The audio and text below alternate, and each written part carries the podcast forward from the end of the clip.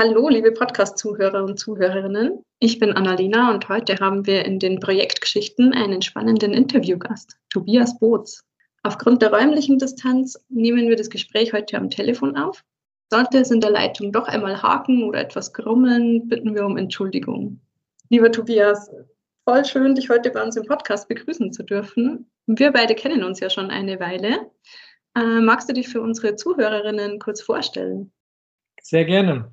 Freut mich, Annalena, dass ich äh, bei eurer Podcast-Reihe dabei sein kann. Ähm, ja, mein Name hast du schon gesagt, Tobias Boots. Ich bin 34 Jahre alt, gebürtig aus dem Raum Düsseldorf und ein Rosenheimer Holzer. Also ich habe damals 2015 äh, meinen Abschluss Holztechnik an der TH Rosenheim gemacht. Danach noch mit einigen ähm, Ergänzung beziehungsweise ein Diplomstudium Wirtschaftsingenieurwesen. Und so habe ich meinen Weg in die Berufswelt gefunden und bin seit knapp dreieinhalb Jahren in China aktiv. Ja, wow. so in Kurzform. Du hast schon angesprochen, ähm, Rosenheim, daher kennen wir uns auch.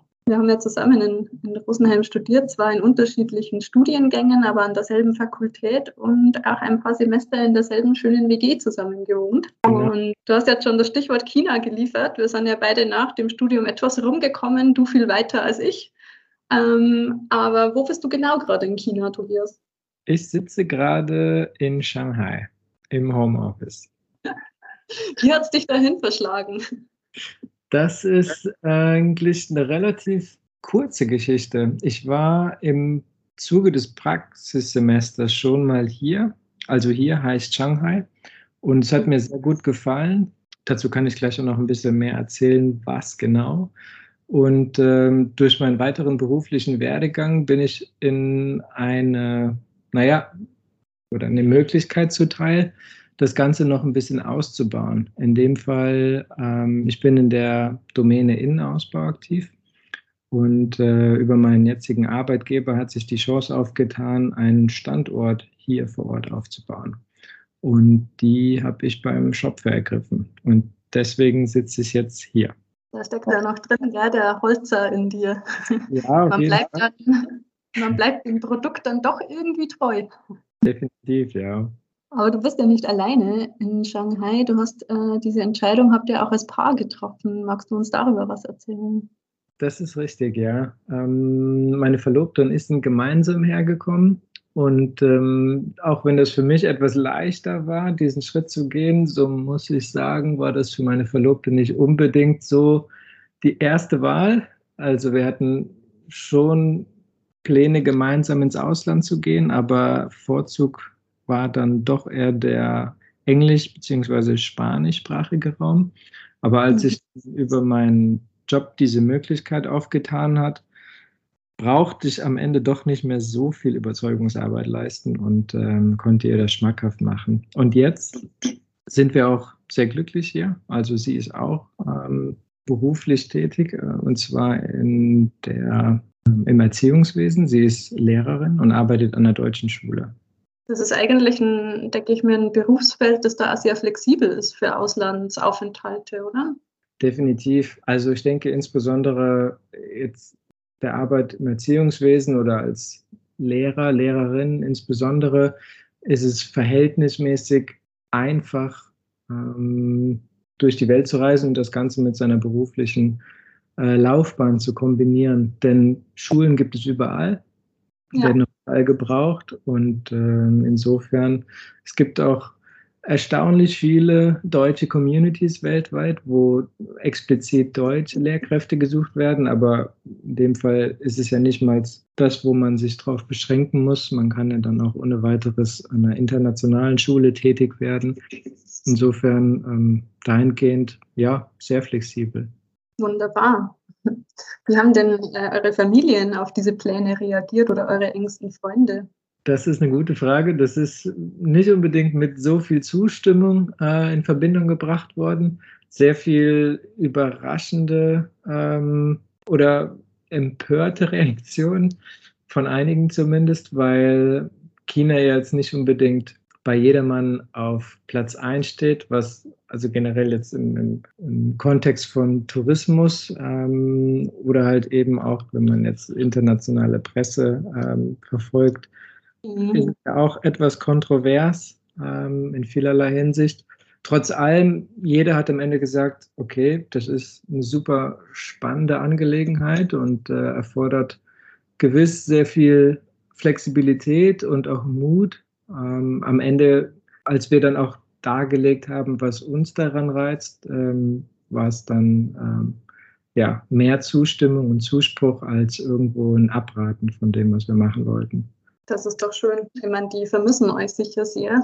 Ähm, ihr seid ja jetzt auch schon eine Weile weg. Was war denn so die, die zeitliche Perspektive zu Beginn eurer Entscheidung, wie lange ihr bleiben möchtet?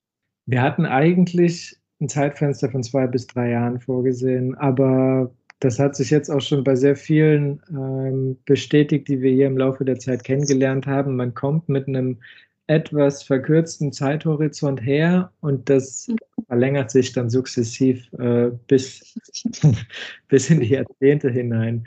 Insofern, ähm, ja, wir sind dahingehend sehr flexibel, was das angeht. Aber ich denke, das ist auch mit die beste Grundeinstellung, als wenn man sagt, okay, ich habe ein Zeitfenster X und ähm, das werde ich, egal was kommt, beibehalten. Ähm, da verpasst man sicherlich sehr viel.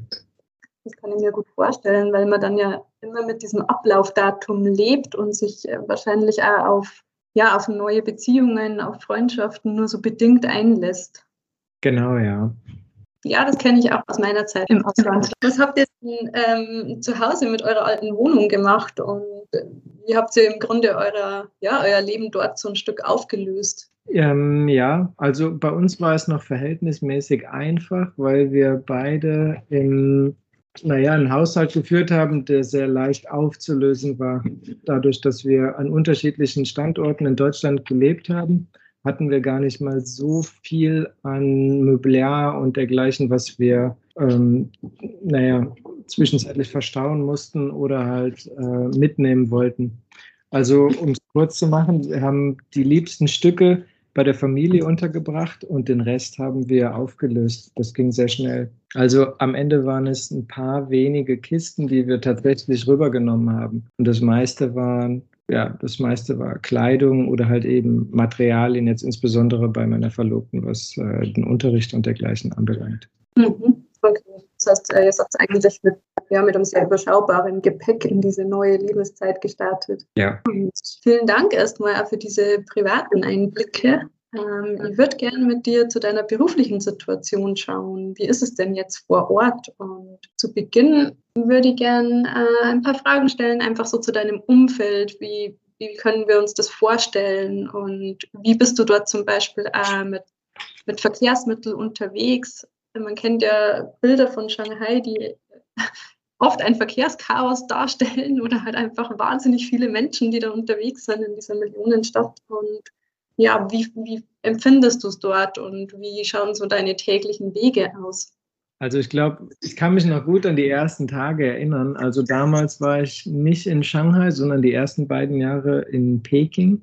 Aber ungeachtet dessen, das sind beides gigantisch große Städte und sehr ungewohnte Lebenswelten. Und wenn man aus einem beschaulichen Dorf, darf man nicht sagen, aber es ist verhältnismäßig schon so, ähm, aus, einer, aus einer sehr kleinen Stadt in Deutschland kommt und dort auch aufgewachsen ist, dann, dann erschlägt einen das erstmal, weil diese äh, Dimension und die Dynamik der Stadt überwältigend ist. Und das ändert sich im Grunde genommen auch nicht. Auch wenn man sich an vieles gewöhnen kann, trotz allem tagtäglich merke ich, wie viele Menschen hier auf der Straße zugange sind und äh, was den Verkehr dann am Ende ausmacht. Das ist mit wesentlich längeren Arbeitswegen verbunden. Ich habe noch den Luxus, dass ich, ähm, wenn ich jetzt nicht im Homeoffice bin, mit dem Radl zum Büro fahren kann. Das sind dann gute 45 Minuten eine Strecke. Oder, das ist dann aber auch eher die Seltenheit. Das ist vielleicht einmal in der Woche und sonst bin ich hauptsächlich mit dem Taxi oder also im Grunde genommen mit allen möglichen Verkehrsmitteln unterwegs. Mein China ist gigantisch groß und dementsprechend muss man, wenn man jetzt Geschäftsreisen außerhalb der Stadt plant, in der man wohnt, sicherlich mal einen halben Tag, wenn nicht sogar länger einplanen, um von A nach B zu kommen. Auch wenn es sehr komfortable Wege gibt, um von A nach, also um A und B zu überbrücken. Ich kann das an einem Beispiel festmachen. Ich bin doch noch häufiger zwischen Shanghai und Peking unterwegs. Und das sind gute, ich glaube, 1200 Kilometer. Und die fährt man in gut vier Stunden mit dem Schnellzug. Und zwar sehr komfortabel. Also das wow. finde ich bemerkenswert, wenn man die Distanz sieht und das dann innerhalb so kurzer Zeit ähm, naja, überbrücken kann. Wobei man dazu sagen muss, der Weg zum Bahnhof äh, auch eine gewisse Zeit in Anspruch nimmt. Insofern kommen dann doch mehr Stunden zusammen. Ja, aber dennoch ist es ja extrem schnell. Also das ist ja überhaupt nicht vergleichbar mit unseren Zugverbindungen hier in Deutschland.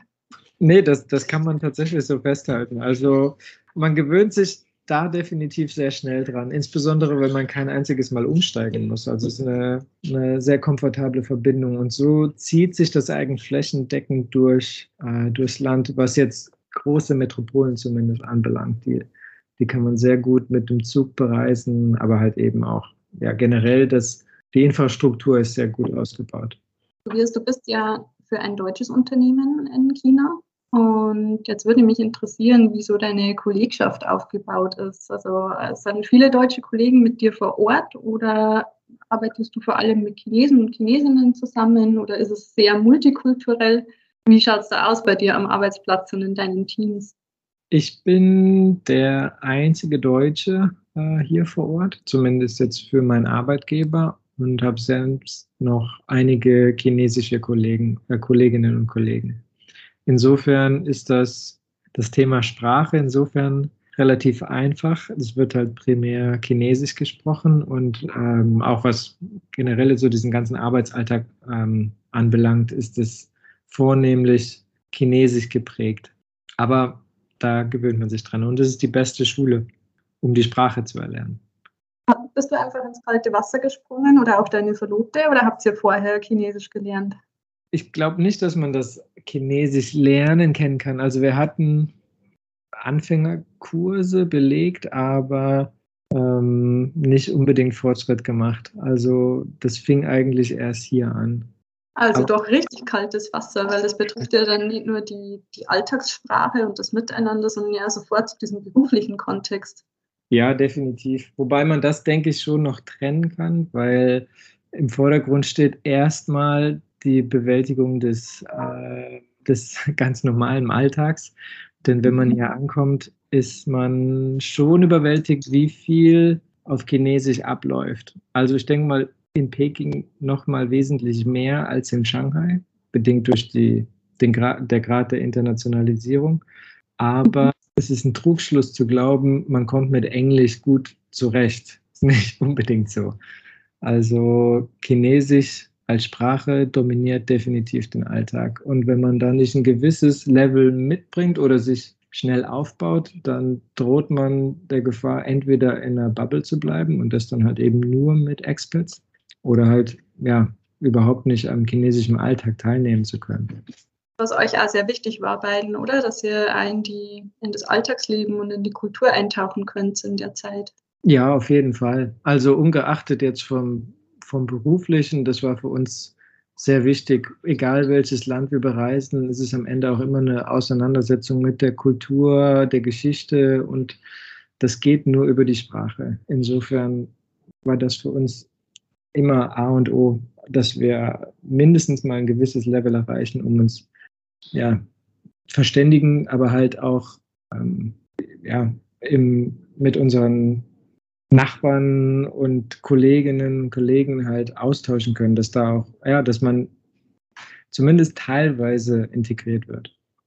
Am Ende ist es dann doch so, dass man Ausländer bleibt, ist ja optisch allein schon äh, bedingt, aber man zumindest einiges überbrücken.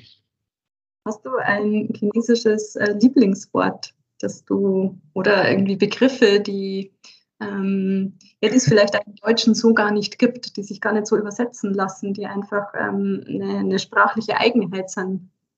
Oh, da bin ich überfragt. Also es gibt sicherlich sehr viele chinesische Begriffe, die nicht eins zu eins übersetzt werden können. Also wenn du so fragst, fällt mir auf Anhieb gar nicht mal so viel ein, was man eins zu eins äh, gut übersetzen kann, ohne dass es da nicht noch eine Mehrdeutigkeit gibt. Also Ni Hao ist ähm, das chinesische Wort für Hallo. Ich denke, das lässt sich ohne weiteres eins zu eins übersetzen. Aber mhm. es gibt definitiv sehr viele Wörter, wo man sagt, okay, da kommuniziert man auf, auf verschiedenen Ebenen. Und es ist halt nicht nur die, die eins zu eins Übersetzung. Und das heißt, du hast ja auch auf die Schnelle die Schrift erlernt. Das war mir auch wichtig, ist aber nicht unbedingt ein Muss. Also ich kenne auch sehr viele, die sprechen gutes Chinesisch, aber es ist dann alles verbal und lesen oder halt schreiben in dem Fall wurde vernachlässigt. Aber mir war es wichtig, weil ich halt primär ein chinesisches Kollegium habe und da kommt man um das Schreiben und Lesen halt nicht rum.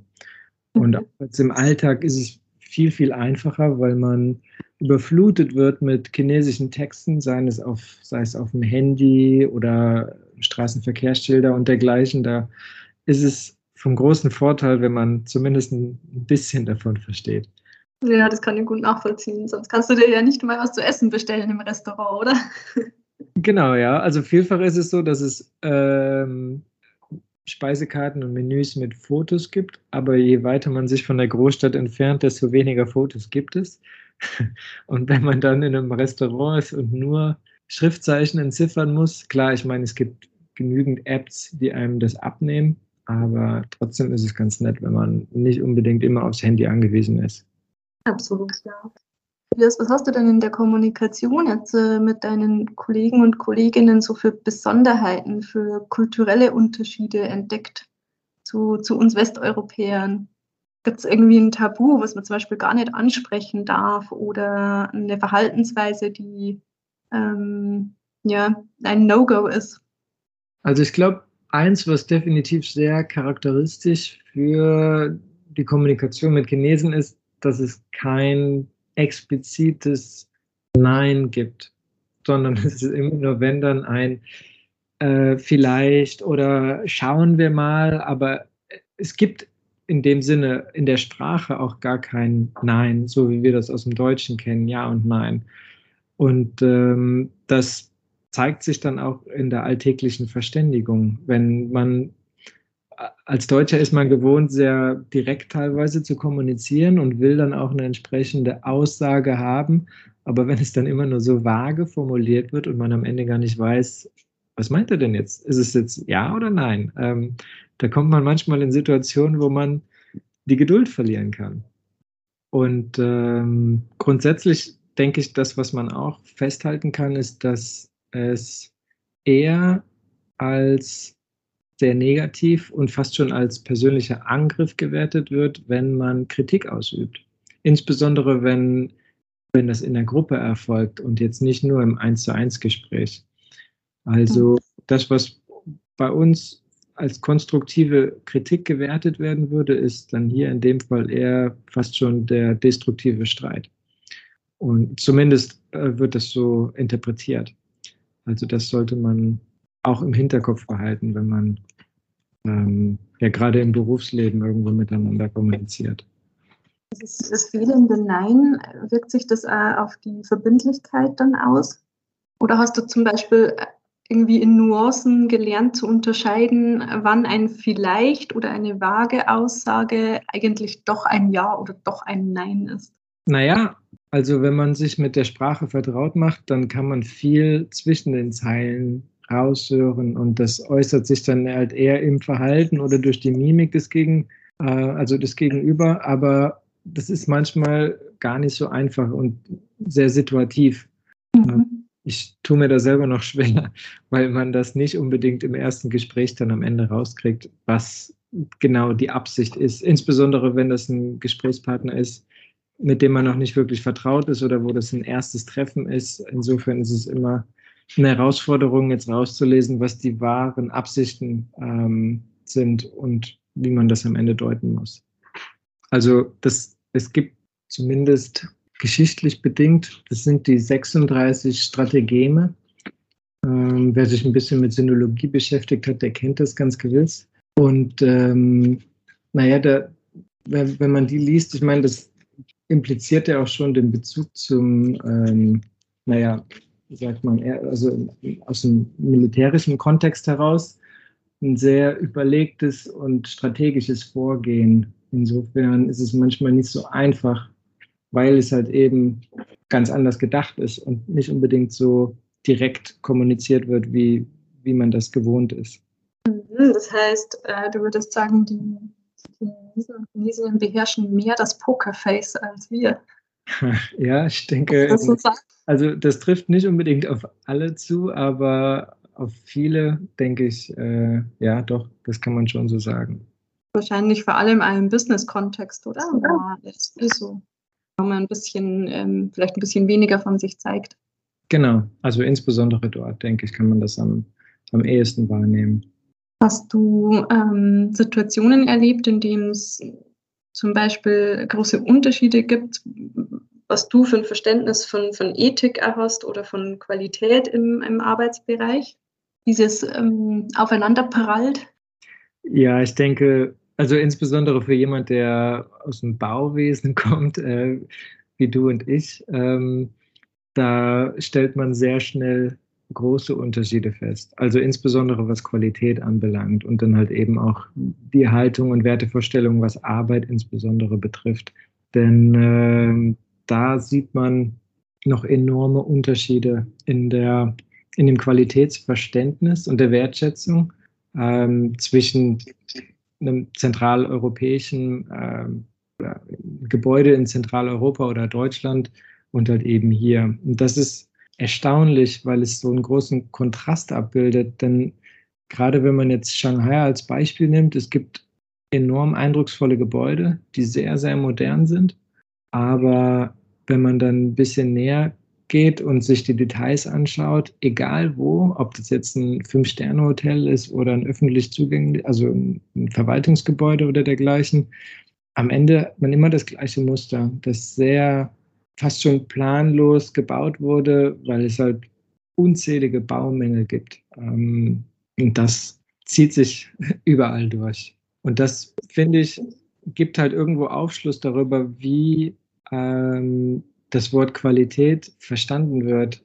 Und ähm, naja, das ist definitiv anders als bei uns, weil ähm, da eher Pragmatismus und Schnelligkeit im Vordergrund steht und nicht unbedingt die Detailliebe und äh, die Weitsichtigkeit vielleicht auch. Also das hängt ja am Ende auch sehr viel mit Nachhaltigkeit und ähm, ja, dem Wunsch nach was ähm, Dauerhaften zusammen, was mhm. dann eher bei uns im Vordergrund steht. Aber wenn man sich anschaut, wie schnell China wächst, also insbesondere jetzt die letzten 30 Jahre, das ist gigantisch. Und das, insofern, das muss man immer mit berücksichtigen, bevor man jetzt vorschnell irgendwas verurteilt, denn das hängt ganz klar damit zusammen.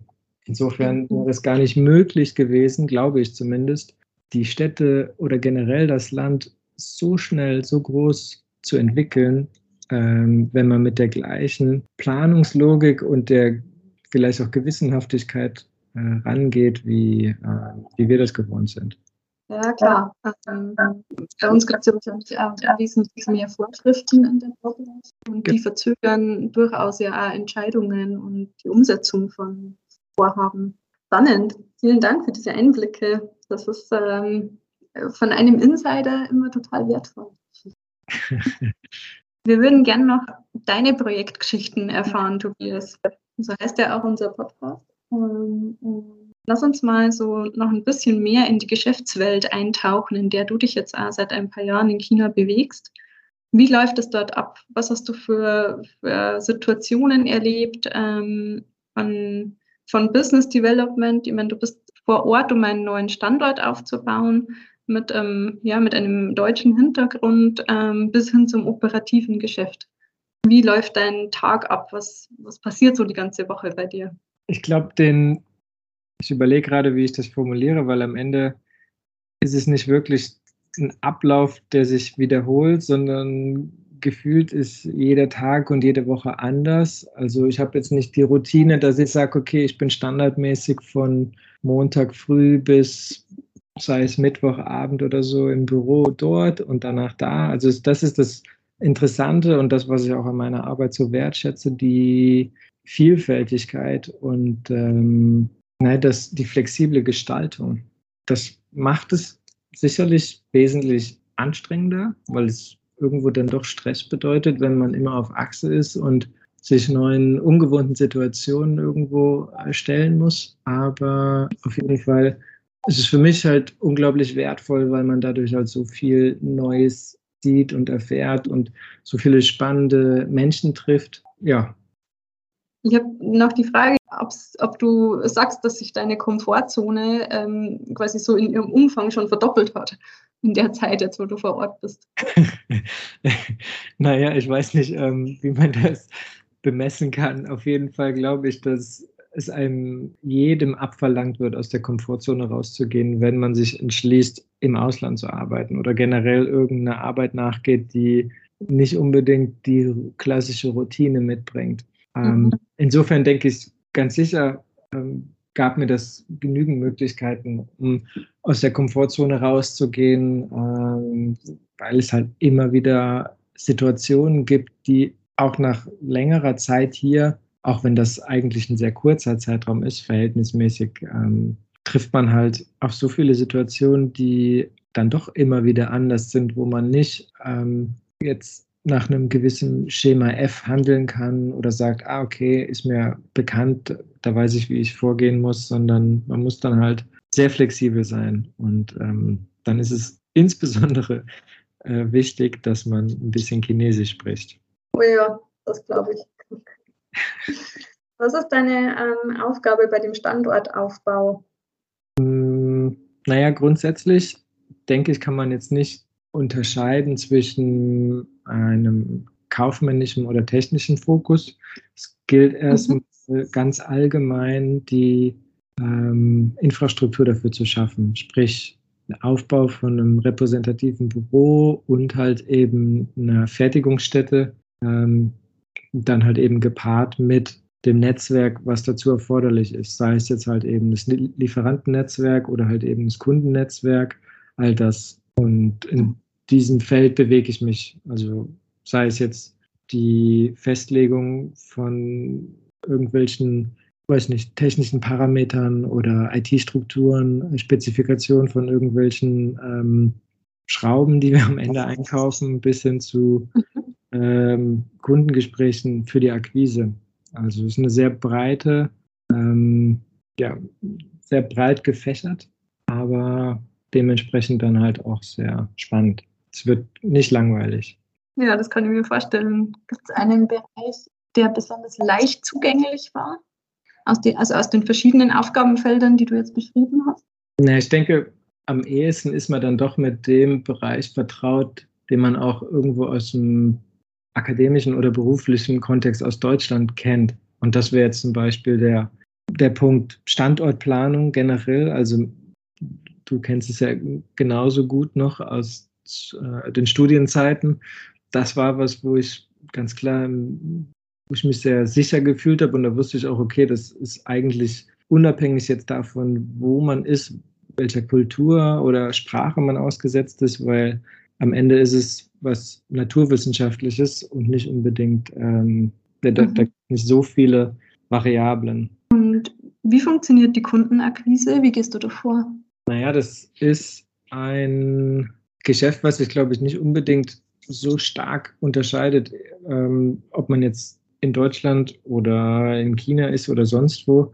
Am Ende muss man ja seine Zielgruppe äh, definieren und dann entsprechend Methoden erarbeiten, wie man die am besten erreicht. Und ich meine, wir sind im B2B und B2C-Geschäft aktiv. Insofern musste ich überlegen, okay, wie erreiche ich unsere Kunden am besten? Wo gibt es äh, Anlaufstellen, Veranstaltungen? Wer sind diejenigen, ähm, die wir am ehesten erreichen wollen? Sei es jetzt äh, Designbüros, Architekten und dergleichen. Und dann ist es aber vielfach auch Kaltakquise. Und mhm. äh, ja, auch da wieder Thema Komfortzone.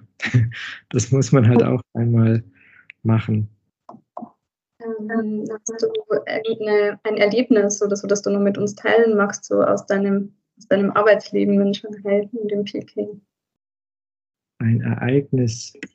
Also mir fällt auf Anhieb kein Schlüsselereignis ein, wo ich sage, okay, wow, das erzähle ich jedem, der, der danach fragt. Und ähm, aber es gibt all, am Ende so viele kleine Momente, sei es jetzt im, im privaten Alltag oder halt im beruflichen Kontext, wo man sagt, okay, das ist bemerkenswert, mhm. aber am Ende jetzt nicht so weltbewegend, dass man sich das aufschreibt, sondern die, die Dinge fallen dann ein, wenn man ähm, zufällig wieder in so einer Situation ist und dann sagt man, ah ja klar, habe ich schon mal erlebt oder schon mal gesehen. Was aber eigentlich auch schade ist, weil vielfach merke ich zumindest, wird man in gewisser Weise betriebsblind, weil man bestimmte Dinge gar nicht mehr so bewusst wahrnimmt, wie das am ersten Tag war, weil es halt das zum, zur Normalität geworden ist, in Anführungszeichen. Deine neue Normalität. Genau, genau. Am Ende ist es ja immer sehr relativ, was ist normal. Und ähm, den Dingen, die man hier ausgesetzt ist, das definiert dann am Ende das neue Normal. Absolut, ja. Ich würde äh, dir gerne zum Abschluss noch drei Fragen stellen. Wir stellen unseren Interviewgästen zum Abschluss gern so ähm, nochmal drei persönliche Fragen oder auch um die Möglichkeit, so ein bisschen ein Fazit zu ziehen. Und was mich interessieren würde, ist, was bedeutet eigentlich Glück für die Chinesen und Chinesinnen? Also ohne, dass ich das jetzt mit Gewissheit sagen kann, aber es ist zumindest meine persönliche Vermutung. Ähm, also ich nehme die Chinesen als sehr harmonisches und friedfertiges Volk war. Und augenscheinlich ist es am Ende immer die Familie, der Wohlstand und die Gesundheit, die Chinesen dann wohl als Glück definieren würden, was jetzt nicht unbedingt so viel anders ist ähm, wie das persönliche Glück von, von dir und mir, denke ich. Ähm, ich glaube, wenn man sich auf das Wesentlichste konzentriert, kommt man immer auf das gleiche Ergebnis. Was ich allerdings bemerkenswert finde, ist, dass ein sehr ausgeprägtes Streben nach Wohlstand ist. Vielleicht steht das dann am Ende doch eher im Vordergrund, insbesondere jetzt finanzieller Wohlstand, denn ähm, vieles definiert sich über Materielles, insbesondere über den Kontostand. Und das finde ich schon bemerkenswert. Das heißt, es geht zum Beispiel jetzt mehr um den Kontostand als um ähm, Besitz, also ein Eigenheim Spielt das eine Rolle zum Beispiel? Naja, ich denke, das, das steht schon in direkter Verbindung, weil man kommuniziert ja jetzt nicht offen, was man hat. Aber mhm. letztendlich ist das schon eine gewisse Ausdrucksform, die man halt im Alltag beobachten kann. Also vielfach, ich meine, das sieht man ja am, am äußeren Erscheinungsbild oder halt eben ähm, an den Besitztümern, die man dann halt am Ende doch in der Öffentlichkeit irgendwo zeigt. Sei es jetzt der Rolls Royce oder äh, der, der Pelzmantel und dergleichen. Insofern, das ist schon sehr ausgeprägt, finde ich. Also fällt mir zumindest so auf. Ich finde das auch total äh, spannend, dass du sagst, du erlebst die Chinesen und Chinesinnen als ein sehr friedvolles, also ein harmonisches Volk, weil es ist nicht unbedingt das Bild, das bei uns in den Medien ähm, von China so gezeichnet wird. Naja, mhm. ich weiß nicht, inwieweit sich die ganzen Klischees bestätigen lassen, die halt in den, in den Medien kommuniziert werden. Ich denke, das beste Bild kriegt man, wenn man vor Ort ist, auch wenn das nicht unbedingt ähm, also es ist nie objektiv, am Ende ist es immer die subjektive Wahrnehmung, aber trotzdem also gerade jetzt, um diesen Punkt nochmal aufzugreifen, was Friedfertigkeit anbelangt, äh, sicher, auch das ist jetzt eine sehr einseitige Wahrnehmung, aber ich finde es ich find's so faszinierend, wenn man bedenkt, mit wie vielen Menschen man auf engstem Raum zusammenlebt. Ich meine, Shanghai alleine hat 27 Millionen Einwohner und ich habe noch nie irgendwo eine Auseinandersetzung oder so mitbekommen, wo man sagt, okay, da ist jetzt ähm, Gefühl von Gefahr oder dergleichen halt. Ähm, da, was ich nicht unbedingt behaupten kann von kleineren, wesentlich kleineren Städten in Deutschland oder sonst wo. Und ähm, das ist definitiv bemerkenswert. Mhm. Tobias, was hat dich bisher ähm, am meisten überrascht? Fangen wir mal mit dem Positiven an. naja, ich denke, da kommt auch sehr viel Positives, wenn ich ähm, egal mit was ich anfange. Hm, also, was ich echt überraschend finde, ist, mit welcher Geschwindigkeit sich hier alles entwickelt. Also jetzt gerade, auch wenn ich das nicht selber miterlebt habe, aber wenn man sich die Entwicklungsgeschichte der letzten 30 Jahre alleine anschaut, das ist ein so gigantischer Umbruch, sei es jetzt in, in, Familien oder Sozialstrukturen, aber halt eben auch was, also was, was den Quantensprung im Bereich der Technik und den Medien äh, ausmacht. Also wenn man das mit Fotos vergleicht von damals, das ist unvorstellbar, mit welcher rasanten Geschwindigkeit alles nach vorne gegangen ist. Sei es jetzt die, naja, die Digitalisierung, alles ist irgendwo über das Handy gesteuert. Man kann, also ich zahle beispielsweise, um das an einem konkreten Beispiel festzumachen, alles übers Handy und ich habe überhaupt keine physische Währung mehr, auch wenn das an sich ein kontroverses Thema in, im Westen ist. Aber hier gehört es halt zum Alltag und es ist einfach ein großer Komfortgewinn und äh, gar nicht mehr anders möglich teilweise, weil es gar nicht mehr akzeptiert wird. Und ich zahle neben der Miete äh, oder sonstigen Verbrauchskosten ähm, die Einkäufe, egal ob online oder halt im Geschäft, alles mit dem Handy. Aber ich mache auch mit dem Handy mein Fahrrad auf, beispielsweise über einen QR-Code oder ich bestelle mit dem Handy ein Taxi oder ähm, bucht damit irgendwelche Reisen. Klar, ich meine, kann man alles über einen Browser machen, aber dafür gibt es halt entsprechende Apps hier, wo alles in einem zentralisiert wird. Und das finde ich ist schon eine Besonderheit, ähm, was es nicht unbedingt in der Art und Weise in Deutschland gibt. Zumindest kenne ich das nicht. Oh nein. also wenn die Klagen oft groß und äh, gerade so die letzten Jahre, was Digitalisierung betrifft, wie weit wir da eigentlich hinten dran sind. Also sowohl in der öffentlichen Verwaltung als auch im Bereich Schulen. Die Schwierigkeit äh, beim Wechsel ins Homeoffice mit den Lockdowns, also das ist ja bei uns ein Riesendiskussionspunkt und, und auch für viele Regionen eine totale Herausforderung, ja, die internetmäßig gar nicht so gut angeschlossen sind. Also da gibt es bei uns jede Menge Potenzial, finde ich. Ja, vieles, ja. denke ich mal, ist halt eben der, der Geschichte geschuldet, weil die Struktur über Jahrzehnte gewachsen ist und sukzessive ausgebaut wurde.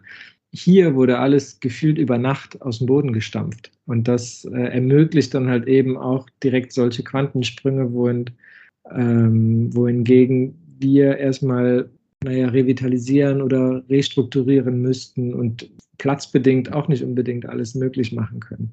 Ich meine, das zum Beispiel auch der Schnellzug. Also das würde sich so auch nicht unbedingt woanders einrichten lassen, wenn man jetzt nicht A, nur die Entscheidung einer einzigen Person überlässt und B, äh, den Platz halt eben hat. Und bei weitaus weniger Regularien sagen zu können, nee, äh, da können wir jetzt nicht ähm, bauen, weil das ist ein Umweltschutzgebiet oder, oder dergleichen. Das wird hier entsprechend pragmatischer angegangen, ohne jegliche Wertung. Mhm. Und ich denke einfach andere Ziele im Fokus.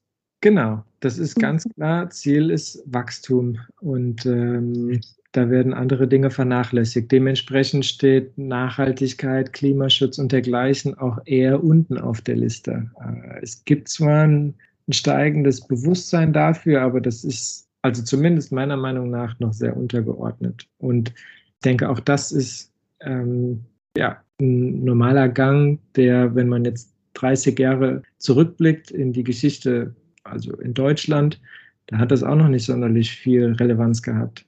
Ja, das ist einfach Teil der Entwicklung. Mhm. Ja.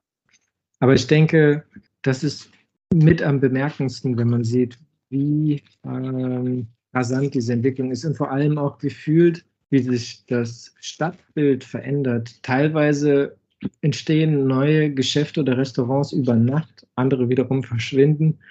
Ähm, auch das Vor- und Nachteile. Klar, es ist ein sehr dynamisches, äh, sehr dynamische Entwicklung. Andererseits wird auch weniger Wert darauf gelegt, ähm, Kulturgut zu wahren. Also viele alte Häuser weichen einer sehr rigorosen Städtepolitik. Das ist nicht unbedingt schön zu sehen. Also insbesondere Hutongs beispielsweise ist so der alte Stadtkern äh, in Peking oder halt eben hier äh, Gebäude aus ähm, der französischen Konzession und dergleichen, das am Ende auch ja, Kulturgut ähm, weichen muss, weil die Grundstückspreise zu attraktiv sind, beziehungsweise zu hoch sind, um, um sowas dort stehen zu lassen. Das kann man halt, ähm, naja, in Anführungszeichen besser nutzen, weil es halt einen Ertrag bringt. Wäre das äh, eine der negativen Überraschungen, die du erlebt hast? Ja, also Überraschung nicht unbedingt, aber es ist halt eine Beobachtung, wo ich sage, okay, das ist schade, dass sowas gemacht wird, aber ja, es steht halt irgendwo im Einklang mit der, mit der Ausrichtung. Wenn man jetzt sagt, okay, was explizit Negatives, äh, was überraschend ist, man hört ja doch sehr viel an ähm, Stories und es gibt sehr viele Klischees, wo man sagt, okay, das ist jetzt typisch deutsch oder das ist typisch chinesisch. Ich war am Ende doch negativ überrascht zu sehen, dass sich einiges von, des, von diesen Klischees bestätigt hat. Also, um das an konkreten Beispielen festzumachen, ich meine, man sagt, okay, es ist ein Überwachungsstaat. Also, ich habe vor kurzem eine Statistik gelesen, dass 2020 äh, über 570 Millionen Kameras installiert sind oder wurden. Das ist enorm. Und ähm, das sieht man auch überall, egal wo man ist. Man wird gefühlt aus allen äh, Winkeln irgendwo mit einer Kamera ähm, äh, verfolgt. Dann wiederum, wenn man jetzt sagt, okay, Etikette im Alltag, äh, es ist auch, also teilweise sehr amüsant zu sehen, wie wenig darauf geachtet wird, wie man am Ende draußen wahrgenommen wird. Also es gibt immer noch sehr, sehr viele, die mit ihrem Schlafanzug draußen spazieren gehen. Also das, das ist äh, auf jeden Fall befremdlich, wenn man das nicht kennt, oder halt eben, ähm, dass überall auf die Straße gespuckt wird oder, naja, also ich muss das nicht alles aufzählen. Ich denke, ähm, ah, es gibt viele Eigenheiten, ähm, die für jemand, der aus dem Westen kommt, erstmal befremdlich sind. Was auch definitiv gewöhnungsbedürftig ist, ähm, ist die Fülle an, an Menschen, die zusammenkommt, insbesondere wenn man öffentliche Verkehrsmittel oder sowas nutzt, weil hier ein ganz anderes Raumgefühl äh, vorherrschend ist. Also man kennt sicherlich das ein oder andere Foto aus den, aus den Medien, aber das ist nicht unbedingt überspitzt dargestellt, sondern häufig tatsächlich so. Also insbesondere an Nationalfeiertagen, wo das gesamte Land Freiheit. Also es ist alles, alles die gleiche Zeitzone und es gibt ausgewählte Tage, an denen halt die Gesamtbevölkerung nicht zur Arbeit muss und das ist nicht unbedingt die beste Reisezeit. Das ist äh, witzig, das Beispiel mit dem Schlafanzug. Mir fällt da sofort Karl Lagerfeld dazu ein, der diese Aussage geprägt hat, ähm, wer im Schlafanzug oder in der Jogginghose nach draußen geht, der hat sein Leben nicht im Griff. das ist, glaube ich, so die deutsche Perspektive ähm, da drauf. Wahrscheinlich, ja. Aber hier steht der Pragmatismus im Vordergrund. Das ist ja erstmal ganz gemütlich. Mhm. Das ist halt Ansichtssache. Tobias, eine letzte Frage. Welche Situation in deiner Zeit in China hat zu deinem größten Learning geführt? Also gerne was Persönliches, was Privates oder auch aus dem beruflichen Kontext. Hm. Ein Aha-Moment. Naja, vielleicht auch da wieder ähm, Bereich interkulturelle Verständigung. Ich finde es unglaublich faszinierend, wie schnell es doch dann möglich ist, mit ein paar wenig Wörtern sich zu verständigen und das nicht nur auf oberflächliche Weise, sondern dann doch teilweise sehr, naja, tiefgreifende Gespräche zu führen. Und ich hatte einige Möglichkeiten dazu, als ähm, meine Verlobte und ich auf Reisen waren. Und zwar sind wir halt bewusst fernab des Massentourismus unterwegs gewesen, sondern haben uns aufs Radl geschwungen und sind ab ins Grüne, auch wenn das eine ganze Weile gedauert hat. Aber irgendwann sind wir dann tatsächlich dem, dem Stadtkern ähm, entkommen und waren dann auf dem Land. Und da ist das Leben auch ein ganz anderes. Fast schon das ursprüngliche, wo man sagt, okay, das ist China so, wie ich mir das vorstelle. Und was ich halt faszinierend fand, ist, dass wenn man jetzt die ganzen Klischees, die prägen einem ja dann doch ziemlich. Und ähm, sorgen auch für ein gewisses Weltbild, wo man sagt, okay, du bist du und ich bin ich, aber wir gehören nicht wirklich zusammen, weil wir anders aussehen, weil wir eine andere Sprache sprechen, eine andere Geschichte haben und dergleichen. Und das wird sich auch nie ändern. Aber letzten Endes, was ich halt naja, dann doch irgendwo bestätigt bekommen habe, ist bei all diesen, in Anführungszeichen, Berührungsängsten, bedingt durch kulturelle und sprachliche Barrieren, hat man trotzdem immer den gemeinsamen Nenner festgestellt. Und das ist dann schon irgendwo universell, dass man sagt, okay, im Kern sind wir doch gleich und haben die gleichen Ziele und Wünsche im Leben, sei es jetzt halt ein, friedliches, erfülltes Leben mit der Familie, Freundschaft und Gesundheit und da muss ich sagen, okay, das ist, also nicht, dass ich das nicht erwartet habe, aber die Bestätigung und dann halt eben auch live so zu erleben im persönlichen Austausch mit jemand, der, der täglich sein, sein Reisfeld stellt, ähm, das ist schon ein sehr schönes Erlebnis gewesen, ich sage, okay, das, das ähm, prägt ein oder mich und mhm. Erinnerungen. Ja, ja, irgendwie dieser Gedanke davon, also dass wir alle halt Weltenbürger sind und genau. im, im Grunde doch so viel gemeinsam haben. Aber wenn man dann auf den ersten Blick eben unterschiedlich ausschaut, wie du sagst, oder ähm, ja, äh, unterschiedlich, klar, die Sprache ist ja extrem unterschiedlich ähm, und, und auch das Leben im Alltag oder die, ja, das Verständnis vielleicht von manchen Dingen. Aber der gemeinsame Nenner, der lässt sich äh, mit allen Menschen auf der Erde finden. Ein sehr schönes Erlebnis. Danke, dass du das mit uns geteilt hast. Gerne. Wunderbar, Tobias. Es war ein super spannendes Gespräch.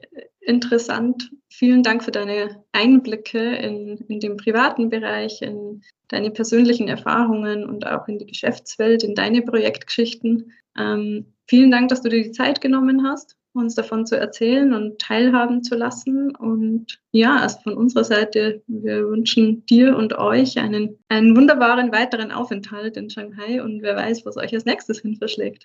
Das wissen wir auch noch nicht. Hat mich auch sehr gefreut. Vielen Dank für die Möglichkeit. Ich wünsche ja. euch auch alles Gute und ich würde mich freuen, wenn wir uns irgendwann auch mal wieder live sehen. Oh ja, das würde mich auch freuen. Alles Gute vielen Dank. Gerne. Tschüss. Tschüss.